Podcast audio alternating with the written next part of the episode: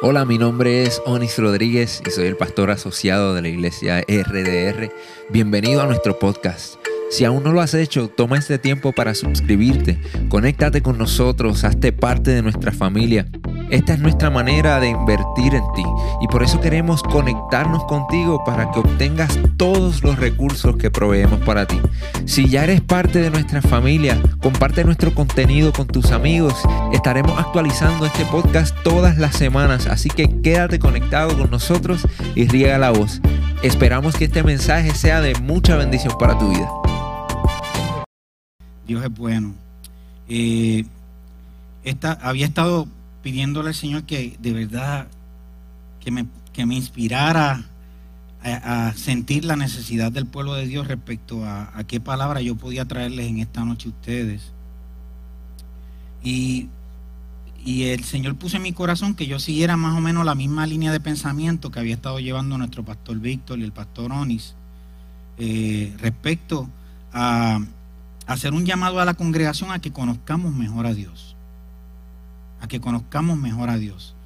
Y entonces, eh, como el pastor Víctor había estado predicando sobre el Dios de la Biblia, que fue un mensaje poderoso, y el pastor Onis estuvo predicando sobre eh, cómo a veces nosotros adoramos a Dios, pero sin embargo no lo conocemos.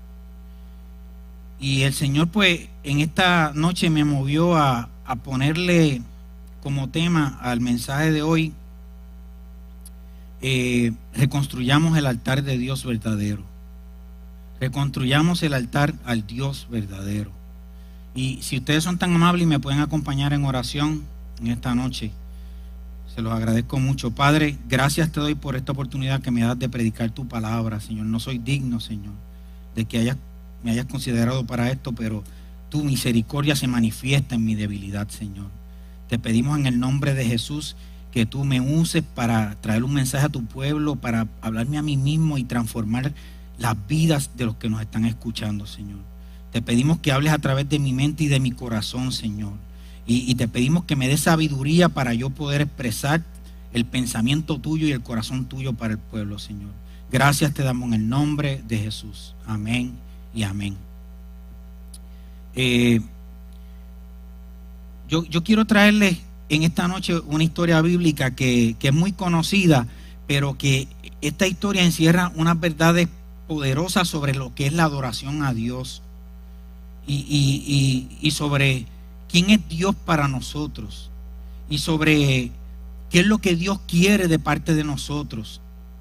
Y yo quiero que los que tengan Biblia, por favor, busquen en Primera de Reyes capítulo 18, verso 30 porque vamos a basar la predicación de esta noche en ese versículo bíblico.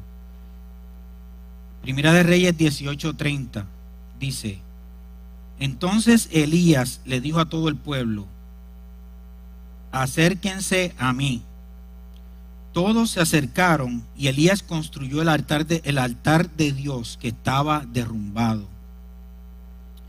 Nosotros, la Biblia menciona muchos reyes que reinaron sobre Israel durante un periodo de aproximadamente 400 años duró lo que llamamos el reinado de, Israel. Y, aunque hubo muchos, muchos reyes que fueron reyes buenos, también hubo muchos reyes que fueron muy malos, que fueron déspotas, que fueron idólatras, que alejaron al pueblo de Dios y llevaron a Israel a la, división y a la subsecuente destrucción del pueblo de Israel. Israel estuvo unido durante unos 100 años que fue el periodo donde estuvo como rey Saúl, luego David y luego Salomón. Durante ese periodo de esos tres reyes, Israel estuvo unido en las doce tribus. Luego se divide gran parte de la gente porque luego de, Salomón viene su hijo Roboam. Pero ¿qué pasa? La gente no, mucha gente no simpatizaba con Roboam. Y entonces ahí surge una división de Israel. Dividen a Israel en el Israel del norte y el Israel del sur. En el norte quedó Samaria y quedó eh, Galilea. Y entonces el norte eh, quedaron diez tribus. Y, la capital del norte fue Samaria. Y, esta, esta parte estuvo bajo el reinado de Roboam. Me están siguiendo, ¿verdad? Estoy tratando de explicarlo lo más sencillo posible. Y estoy obviando algunas, eh, algunos detalles de esto para, para que más o menos ustedes puedan comprender todo el, asunto de la historia, la base de la historia, para que después comprendan cuál es el mensaje que el Señor nos está trayendo a nosotros en esta noche. Luego, en el sur, que, que el, el, reino del sur duró mucho más que el reinado del norte, y luego vamos a explicar por qué, duró 345 años y estuvo bajo Jeroboam, que ni siquiera era hijo de Salomón, pero eso es otra historia. Y en el sur estuvieron dos tribus, que fue la tribu de, de Judá y la tribu de Benjamín. O sea que de las doce tribus de Israel, en el sur solamente quedó Judá y Benjamín, y por supuesto la capital de, la, de esta parte era Jerusalén. Entonces, dentro de este montón de reyes que hubo, que unos fueron buenos y no fueron malos, hay un rey, que es el que yo voy a hablar en esta noche, que se llamaba Acab. Que el nombre verdadero era Ahab, pero lo conocían como Acab. Entonces, uno de estos reyes, este rey era un rey, uno de los más perversos que ha visto la historia de Israel. Eh, era uno de esos reyes perversos del reino del norte. Era esposo, de, su esposa era Jezabel. Y Jezabel era una fenicia. Y, y, y, y, así, ese nombre de Jezabel es uno de los nombres que, más raros que se ve. ¿Por qué? Por las implicaciones que tiene respecto a, quién era esta mujer. Ella era idólatra, ella era perversa, era inescrupulosa. Ella adoraba al dios Baal, que era el dios de la lluvia, el trueno y la fertilidad. Ella era, politeísta. Y entonces, y, adoraba a Acera también, que era la diosa de la fertilidad y de la depravación sexual. Entonces, entre las cosas horribles que este reinado de Acab y de Jezabel trajo para, para Israel, lo primero que ellos hicieron fue que sustituyeron el culto al Dios verdadero, a Yahvé, a Jehová Dios, lo sustituyeron por uno politeísta, a muchos dioses, que como ya les mencioné, entre ellos estaba Baal, estaba este, que Baal, como ya les dije, era el Dios de la lluvia, el Dios del trueno, el Dios de la fertilidad. Adoraban a Acera, que era la diosa de la fertilidad, este, que también se conocía como a, a, a Shija. Entonces, él, él, este, estos reyes mandaron a construir ídolos, unas imágenes, una, uno, unos ídolos, este, y los postearon en la capital de, de, de, Israel, que era Samaria. Y entre ellos, ellos mandaron a hacer una imagen de oro que era de un toro y que era la figura representativa de Baal, del dios Baal y que decretó que todo, lo, todo el mundo, ellos hicieron un decreto de que todo el mundo tenía que rendirle culto a Baal. Miren que Dios, que, que, que, que, perdón, qué rey perverso era este. Él convirtió la adoración, que era algo que era muy conocido en, en, eh, para los judíos, la adoración pura, la adoración donde no habían imágenes, no había idolatría, la convirtió en un acto de lujuria y depravación moral. Todavía el, el, la, en la arquitectura de hoy, en los, encuentros eh, eh, arquitectónicos, en, en muchas, muchas de las excavaciones que se hacen se encuentran imágenes de índole de depravación sexual. Lo segundo que hizo es que se apropió en forma déspota de la tierra de sus súbditos. Sea, el, este, Acab y Jezabel eran unos déspotas. Y, está el caso en la Biblia muy famoso del caso de la viña de Nabot. Este, Nabot, quien era dueño de una viña, pues Acab literalmente se antojó de la viña de Nabot, de Nabot y Nabot no quiso cederle su viña. ¿Y qué fue lo que hizo? Jezabel mandó a matar a Nabot. Lo tercero que hicieron fue que hicieron pacto con los reyes asirios, que eran reyes, eran reyes perversos. Y, estos pactos lo que hizo que produjo una, una carga económica desmedida de impuestos sobre el pueblo, provocando una pobreza extrema en el pueblo. Lo cuarto que hicieron fue que fueron asesinando uno a uno a todos los profetas que Dios envió para amonestar a, a, a Acab y amonestar al pueblo. Lo fueron asesinando. Isabel era perversa y sistemáticamente causaba el asesinato de, estos, de, lo, de los profetas de Dios. debido a la maldad, a la maldad del pueblo, este, del pueblo, y de cómo el pueblo y el rey, la maldad de este rey Acab y de Jezabel, Dios mandó una sequía que trajo una hambruna sobre la tierra de Israel. Y es aquí donde surge la figura de uno de los profetas más importantes del Antiguo Testamento. Y este profeta se llamaba Elías. ¿Quién era Elías? Elías era un profeta cuya relación con Dios era tan y tan cercana que Elías no vio su muerte. Elías fue arrebatado al cielo en, un torbellino. Elías fue testigo de milagros maravillosos. Elías fue testigo de la multiplicación de los alimentos en la, casa de la viuda. Elías fue testigo de cómo cómo a través de la, oración de él, el hijo de la viuda fue levantado de la, muerte. Elías, no sé si recuerdan un pasaje que hay en Mateo donde se habla del milagro de la transfiguración de Jesús. ¿Qué, ¿Qué, pasó?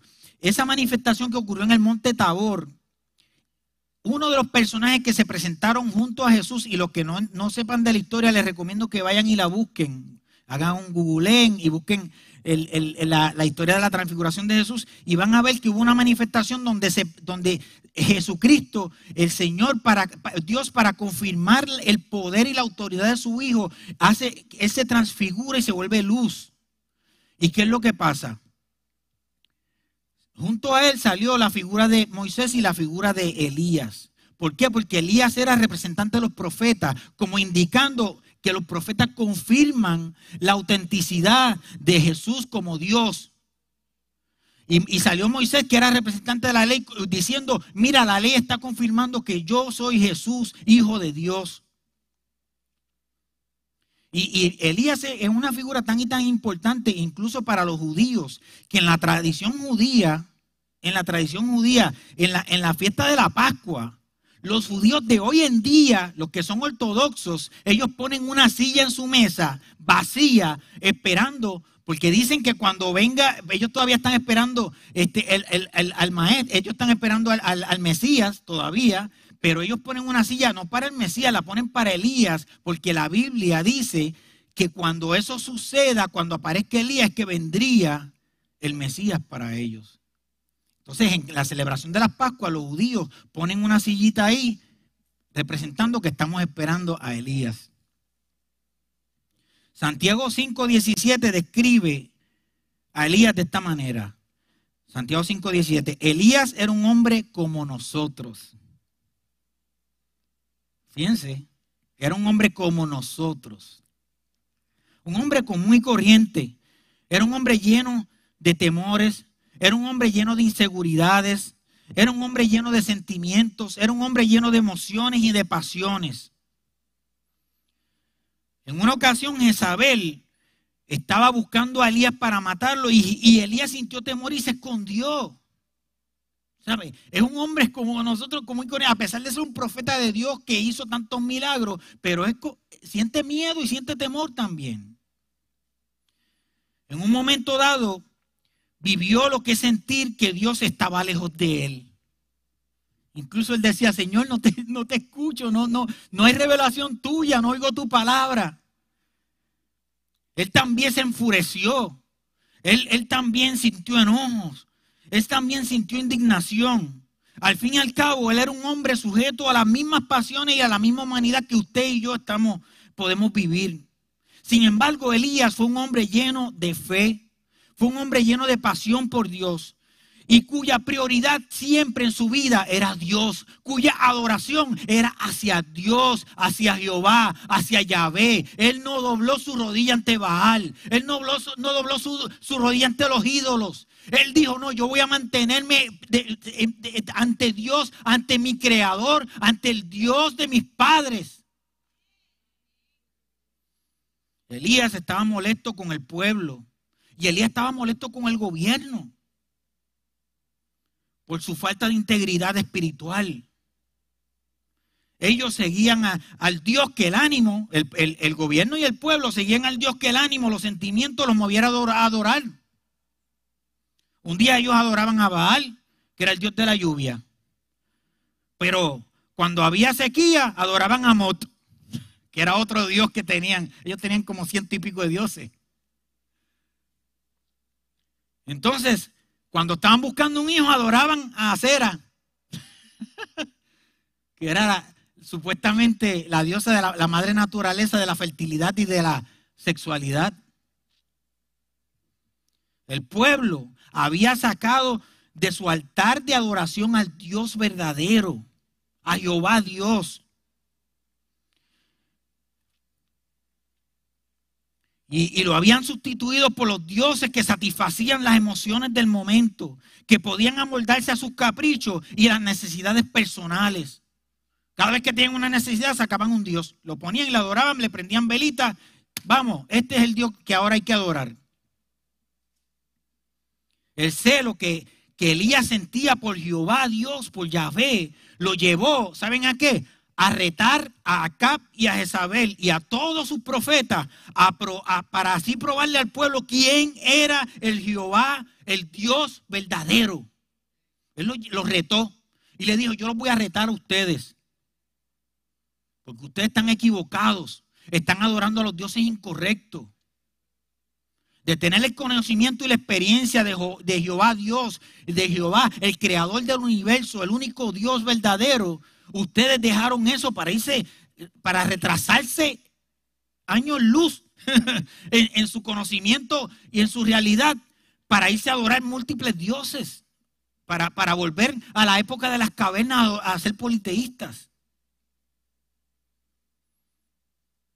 El reto era que, este fue el reto para Elías. Eh, Elías los reta a que ellos invocaran a sus dioses para que estos le, prendieron, le prendiesen fuego a un altar donde iban a sacrificar un buey. O sea, el reto era que el Dios que prendiese, que, que bajase fuego del cielo y lo y prendiese en fuego el altar, ese era el Dios verdadero. Ese fue el reto que le hizo Elías. Oigan, hay que tener una fe brutal para estar tan y tan seguro de lo que él estaba pretendiendo. ¿Por qué? ¿Saben por qué? Porque estaba en juego su propia vida.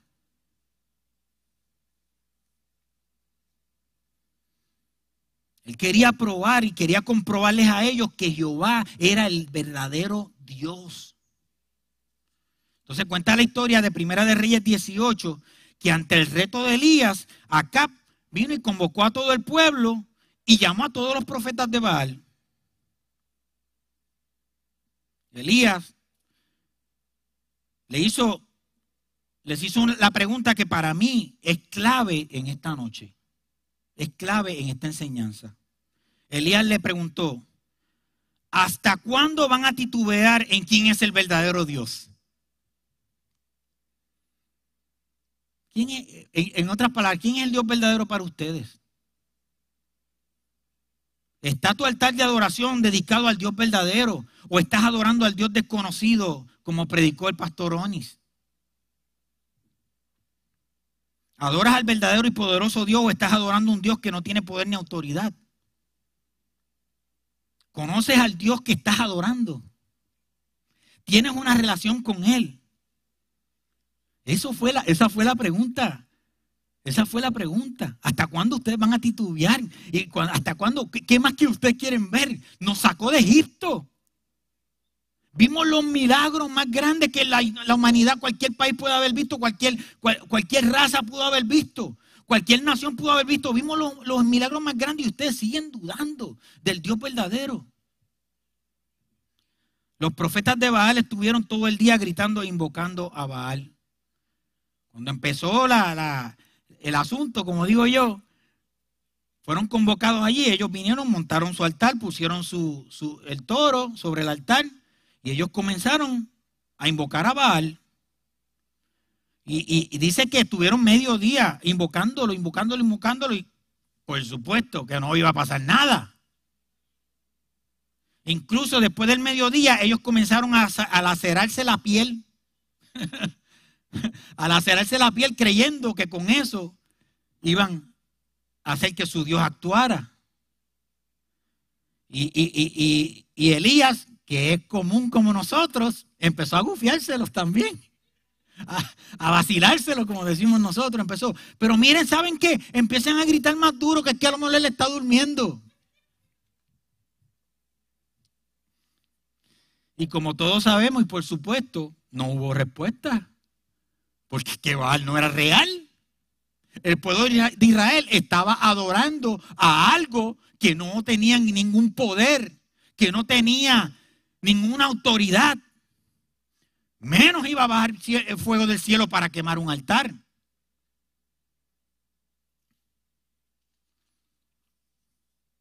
Cuando llega la tarde, Elías reclama su turno. Y ahí comienza el proceso para levantar y restaurar el altar al Dios verdadero. Dice el versículo 31 de Primera Reyes 18, dice, tomó 12 piedras, una para representar cada tribu de Israel, y usó las piedras para reconstruir el altar, el altar en el nombre del Señor. A mí me llama la atención, el, el reino estaba dividido cuando esto. ¿Por qué él no escogió 10 piedras nada más?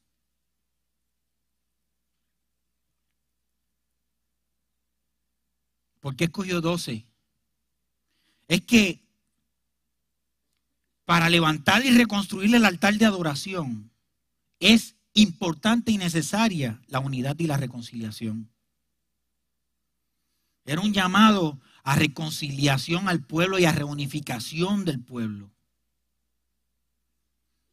Nuestro llamado en esta, en esta noche es que como nosotros conocemos quién es el Dios verdadero y nosotros estamos levantándole altar a Él, lo primero que nosotros tenemos que hacer, hermanos, es que nosotros tenemos que trabajar en los aspectos que nos unen. Nosotros tenemos que trabajar en la unidad familiar.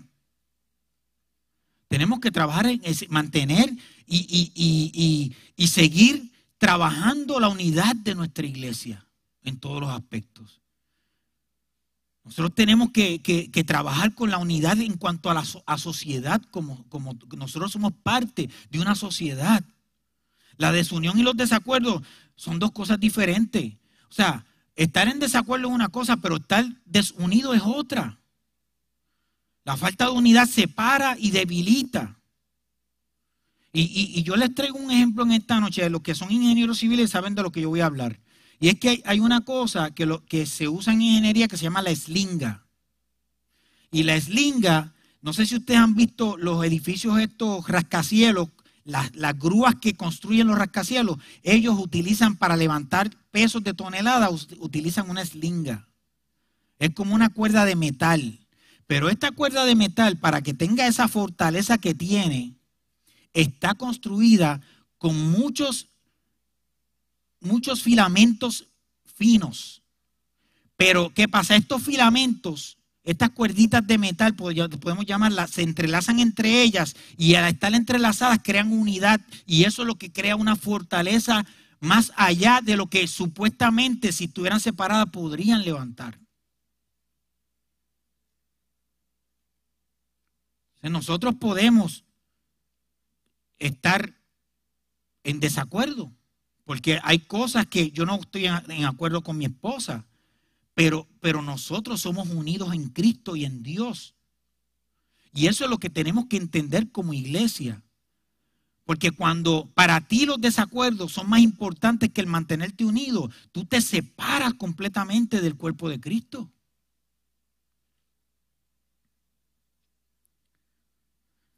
Primera de Pedro 2.5 dice, ustedes también son piedras vivas, con las cuales se está edificando una casa espiritual. Y saben que, es algo bien importante en cuanto a esto. es que las piedras son símbolo de la habitación de Dios. Porque para crear la casa y para crear la habitación en Dios, tienen que existirse las piedras donde se va a construir la casa. Y lo, que es importante en cuanto a esto es que, ese símbolo de habitación de Dios, que es tan, tan importante para nosotros los cristianos, que Dios habita en nosotros, Él lo va a hacer, ¿saben qué? En piedras imperfectas. Porque nosotros no somos piedras perfectas, somos piedras vivas, tenemos vida, tenemos la vida del Espíritu Santo y la vida de Dios y la vida de Cristo, pero somos imperfectos, pero Dios no está buscando perfección. Dios está buscando que tú estés dispuesto y accesible a que la habite en ti. Y si podemos poner de ejemplo en los intentos que hizo el hombre para acercarse a Dios, uno de ellos fue la Torre de Babel donde la misma Biblia dice que fue creada a la perfección, las piedras pulidas. Pero el altar que, que levantó Elías no fue un altar con piedras pulidas. Él agarró 12 piedras de las imperfectas que lo rodeaban. Pero lo que tenían que tener esas piedras que estuvieran accesibles y que estuvieran dispuestas a hacer la habitación de Dios, donde iba a ocurrir el milagro. En el verso 32 dice, luego cavó una zanja alrededor del altar con capacidad suficiente para 15 litros de agua. El agua en la Biblia simboliza pureza, pero ¿saben qué? También simboliza la presencia y la manifestación de Dios en nosotros. Y Jesús mismo se describió como la fuente de agua de vida que sacia para siempre nuestra sed espiritual. Nuestro altar de adoración tiene que estar impregnado y tiene que estar rodeado de la búsqueda, de la presencia de Dios en nuestras vidas. Cuando estamos nosotros sumergidos en mente, en alma, en cuerpo y en espíritu a la búsqueda de Dios, estamos creando un ambiente propicio para la manifestación sobrenatural de Dios en nuestras vidas. Nosotros vamos a ver milagros sobrenaturales y poderosos. Vamos a ver peticiones contestadas. Y nosotros vamos a vivir lo que es la verdadera paz de Dios. Aún en medio de los problemas, aún en medio de las circunstancias. Cuando tú estás impregnado de la presencia de Dios en tu vida, tú vas a vivir una vida de victoria, aún en los momentos difíciles. Porque una vida de victoria no es tener dinero en el banco. Porque, ¿saben qué? Hace poco los dos hombres más ricos del mundo se acaban de divorciar. Son, infelices. Porque saben qué es lo que pasa, que lo que trae la verdadera paz y seguridad al corazón del hombre es Jesucristo, nuestro Salvador. El verso 33 dice, apiló la leña sobre el altar. Vino Elías y agarró la leña y la apiló sobre el altar. ¿Qué podemos aprender de esto? La leña simboliza la preparar nuestro corazón para la presencia y la manifestación de Dios en nuestras vidas. Preparar nuestros sentimientos, preparar nuestras emociones, eso es el corazón. Para que, para que ese altar de adoración, en ese altar de adoración, en nuestro altar de adoración se manifieste la gloria de Dios. Fíjense bien que la Biblia dice en, 2 Corintios 12, 9, bástate mi gracia, pues mi poder se perfecciona en la debilidad, en tu debilidad. El poder de Cristo se manifiesta en nuestras debilidades y muchas veces nuestros sentimientos son débiles. Muchas veces tendemos a ofendernos por cualquier cosa. Muchas veces no, no, no tenemos la capacidad de controlar nuestros enojos en la calle. Cuando alguien se nos cruza de momento. Pero ¿saben qué? Cuando nosotros comprendemos y visualizamos que la gracia de Cristo y el poder de Dios se manifiesta y se perfecciona en mi debilidad, nosotros comenzamos a vivir una vida en otra dimensión. Comenzamos a vivir otra vida diferente. Proverbios 27 y 19 dice, sobre toda cosa guardada, guarda tu corazón porque de él emana la vida. Y es que nuestros sentimientos tienen que estar atados, amarrados al Espíritu Santo de Dios. No podemos permitir que ellos, que los sentimientos nos dominen. Porque, porque todas nuestras decisiones cotidianas, nuestros triunfos, las reacciones ante diferentes situaciones van a ser producto de lo que domina nuestras vidas. Y cuando es el Espíritu Santo de Dios el que domina nuestras vidas, nosotros vamos a tomar decisiones correctas. Nosotros vamos a poder manipular nuestros sentimientos. Nosotros vamos a aprender a callarnos la boca ante el que nos insulta. Nosotros vamos a comprender lo que dice la Biblia, que pongamos la mejilla ante aquel que nos maltrata, la, la otra mejilla. El verso de 33 dice, cortó el toro en pedazos y puso los pedazos sobre la madera, sobre la leña. La explicación a esto es que la Biblia nos está haciendo un llamado a que nosotros pongamos sobre el altar de Dios para que el fuego lo consuma al viejo hombre. Esas malas costumbres que tenemos. Esa, esa, e, e, esos pensamientos de negatividad que tenemos muchas veces que arrastramos por recuerdos del pasado, que seguimos arrastrándolos y arrastrándolos y arrastrándolos. Y, ya es hora, mis amados, que si tú estás arrastrando un recuerdo del pasado, llévalo ante el altar de adoración y deja que el fuego del Espíritu Santo lo consuma. Comienza a vivir una nueva vida en Cristo. Comienza a comprender lo que es la gracia de Cristo. ¿Qué costumbre nosotros tenemos que desagradan a Dios? Es una pregunta que tenemos que hacernos en esta noche que es importante. ¿Qué estamos haciendo? Que de momento se levante en nosotros la alerta del Espíritu Santo, la voz del Espíritu Santo a nuestra conciencia y nos dice, hey, esto está mal, esto está mal. Y estamos obedeciéndole. ¿Qué es lo que está contrictando el Espíritu Santo en mí? ¿Qué debo cambiar de mis actitudes que está afectando mi altar de adoración? Todo eso son preguntas que debemos hacernos en esta noche. El verso 33 dice, luego dijo, llenen cuatro jarras grandes con agua y echen el agua sobre la ofrenda y la leña. Una vez que lo hicieron, le dijeron, él les dijo, háganlo de nuevo. Cuando terminaron, les dijo, háganlo por tercera vez. Así hicieron lo que, lo que les dijo. Y el agua corría alrededor del altar, tanto hasta que colmó toda la zanja que ellos habían hecho alrededor del altar. O sea, que ellos empaparon y empaparon. Era para que no hubiera duda. Pero también esto tiene un simbolismo. Y es que la búsqueda, la actitud de humillación y la comunión con Dios no pueden ser momentos paulatinos en nuestra vida ni escasos. No pueden ser momentos escasos. Tiene que ser un, proceso constante y total. No, no podemos ser mezquinos en nuestra búsqueda con Dios. No podemos limitar nuestra búsqueda a Dios a momentitos, a ratitos. Y no es que yo estoy diciendo que ahora en tu trabajo te vas a arrodillar, vas a dejar de hacer lo que estás haciendo, vas a levantar la mano al cielo y vas a empezar a glorificar a Dios en medio de tu trabajo. Puedes hacerlo si quieres hacerlo. Pero yo no me refiero a eso, yo me refiero a nosotros en nuestra mente, estar conectados con Dios diariamente, constantemente.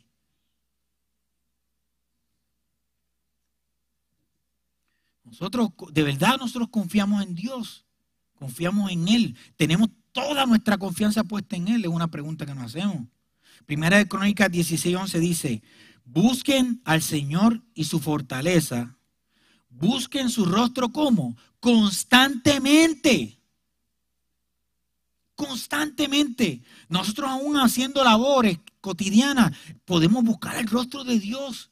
Porque nosotros vamos a adorar y nuestro pensamiento va a estar puesto en aquello que es lo más importante para nosotros.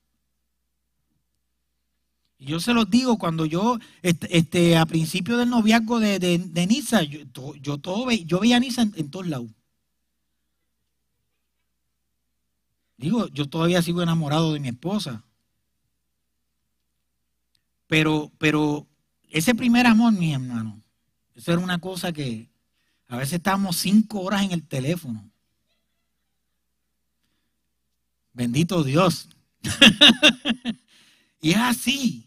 O sea, sin embargo, y volvemos al capítulo 2 de Apocalipsis, cuando le habla a la iglesia de Éfeso, el Señor dice, mira, tú eres una iglesia casi perfecta, pero ¿sabes qué tengo contra ti? Que has perdido tu primer amor.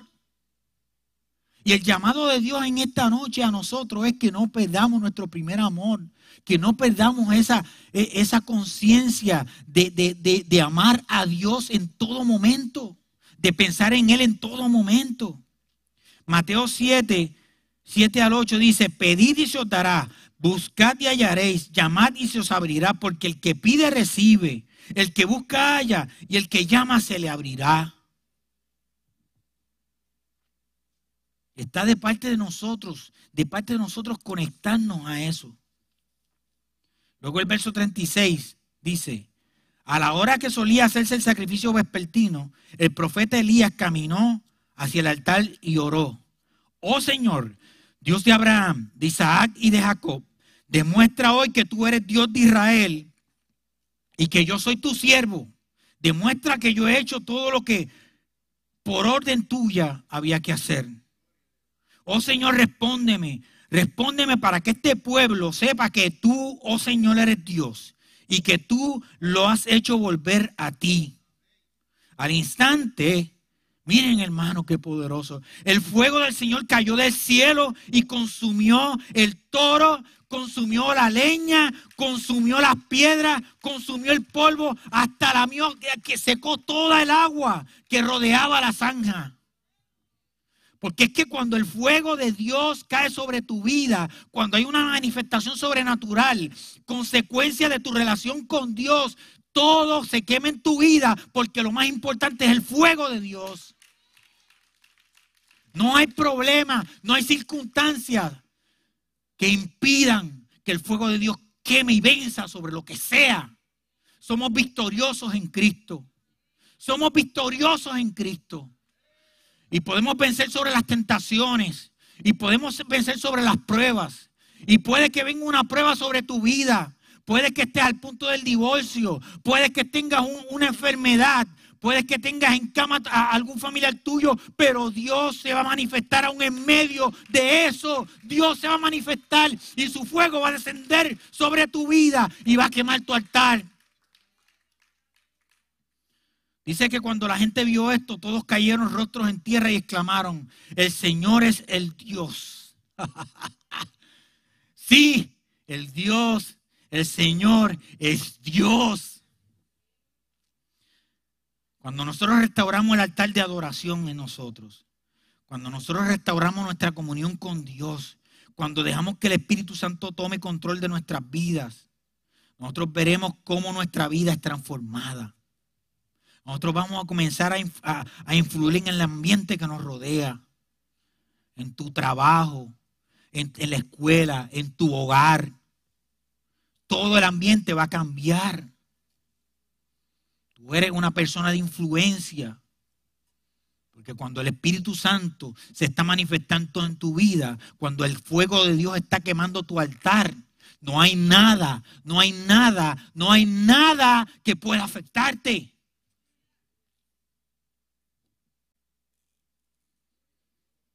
Él se manifiesta en nosotros, se manifiesta en nosotros una paz que va más allá de todo entendimiento. Somos nuevas criaturas, somos influyentes, somos portadores de bendición y somos portadores de paz. Según de Corintios 5:17 dice, de modo que si alguno está en Cristo, si alguno está en Cristo, nueva criatura es. Las cosas viejas pasaron y aquí todas son hechas nuevas. Porque una vez el fuego de Dios cae en tu vida, desciende en tu vida y se manifiesta y quema tu altar, todo es hecho nuevo. Eres renovado. Tus fuerzas se renuevan. Tu ánimo se renueva. Tu deseo de predicar la palabra se renueva. Tu pasión por Dios se renueva. Me, me gusta mucho la versión de la nueva traducción viviente. Dice, esto significa que todo el que pertenece a Cristo se ha convertido en una persona nueva. La vida antigua ha pasado, una nueva vida ha comenzado. Miren qué maravilloso. ¿Qué significa que el fuego de Dios queme todo tu altar? Es una pregunta que hacemos. Y es que tenemos que deshacernos de todo lo que en el pasado nos alejó de Dios. No, podemos seguir permitiendo que, lo que nos distrajo de Dios, que nos, que nos distrajo del propósito de Dios para nuestras vidas, nos siga distrayendo. Hay que quemarlo de una vez. Tiene que quemarse todo. todo lo que influyó negativamente en nuestro pasado, todo eso tiene que, que quedar atrás. Somos nuevas criaturas. ¿Saben qué pasa? Que Dios solo espera de ti una sola cosa. Y es que tú lo ames sobre todas las cosas. Dice la Biblia, busca primeramente el reino de Dios su justicia y todo lo demás vendrá por añadidura. Esa debe ser la prioridad de nuestras vidas, buscar el reino de Dios. Dale prioridad a Dios en tu vida. Que tu, que tu adoración sea dedicada a Él. No, no, no dedique tu adoración a los baales ni a las aceras de la vida. Concentra tu adoración porque tú adoras lo que es más importante para ti. Que tu entrega sea total y completa a Dios. Que nosotros seamos un altar de adoración y no esperes ser un altar de adoración perfecto como ya lo predicamos. Él solo busca una cosa, que nosotros le adoremos en espíritu y verdad. ¿Y saben lo que significa esto? Adorarle en espíritu y verdad. Adorarle con pasión, con honestidad y con entrega a Él. Amén, mis amados. Yo solamente quiero hacerle una invitación en esta noche a ustedes. Y es que es un llamado a que reconstruyamos nuestro altar. Y que pongamos sobre nuestro altar todo aquello que está impidiendo que se manifieste plenamente la vida y la gracia de Cristo en nuestras vidas. Quizá lo que está impidiendo sea un problema con tu carácter. Quizá lo que está impidiendo sea un problema de rencor, de envidia que tienes en tu corazón. A veces lo que está impidiendo es que nosotros poseemos amor, amor excesivo por lo que no debemos amar. A veces lo que está impidiendo que se manifieste Dios en tu vida, ¿saben qué? A veces es, la falta de deseo de adoración, de adorarle. Pero aún en eso Dios te está diciendo, ponlo en el altar porque el fuego de Dios va a quemar todo eso y te va a hacer una nueva criatura para gloria y honra de su nombre. Amén. Pongámonos de pie, mis amados. Quiero orar por ustedes. Dios no, no, no está buscando gente perfecta. Dios no está buscando gente que sean este, eh, eh, que, que, sean, eh, ¿cómo podemos decir? que se den a, conocer en la sociedad. Que sean famosos, esa era la palabra que estaba buscando. Dios no, no necesita gente famosa. Dios necesita gente íntegra. Dios necesita gente que de verdad amen, lo amen a Él. Y los cambios que tú quieres ver en tu vida, esos cambios tú los vas a ver porque el Espíritu Santo los va a obrar. No permitas que las cosas negativas de tu vida, las cosas de tu corazón, esos rencores y esas cosas sigan impidiendo que el, de tu altar, en el, tu altar se manifieste el fuego de Dios. Padre, te doy gracias por tu amor y por tu misericordia. Gracias Señor porque a pesar de lo que somos, tú nos has considerado tus hijos. Gracias, Padre amado, Señor, porque de lo vil y menospreciado tú has escogido para gloria y honra de tu nombre, Señor. Porque mis debilidades, Señor, tú las utilizas para que tu poder se manifieste, Padre amado. Yo te pido en el nombre de Jesús que, Señor, tú me, me, me hables a mi mente, a mi corazón que, tú me inspires, Padre amado, que me dé la sabiduría para yo reconocer qué cuáles son las cosas que, tienes que, que tenemos que sacar de nosotros que están impidiendo que se consuma el fuego en el altar, Padre amado. Gracias, Padre Celestial, porque podemos vivir tu paz, porque podemos vivir tu presencia y podemos vivir tu gracia en plenitud de nuestras vidas, Padre amado.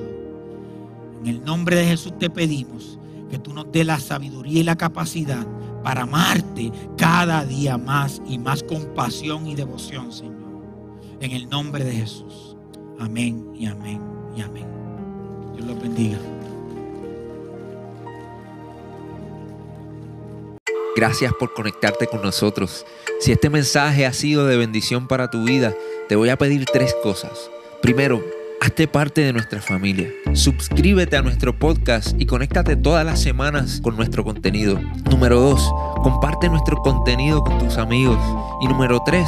Considera la posibilidad de asociarte con nosotros. Si Dios ha impactado tu vida a través de este ministerio, ayúdanos con tus donaciones a continuar bendiciendo a mucha gente. Lo puedes hacer yendo a iglesiardr.com diagonal donaciones.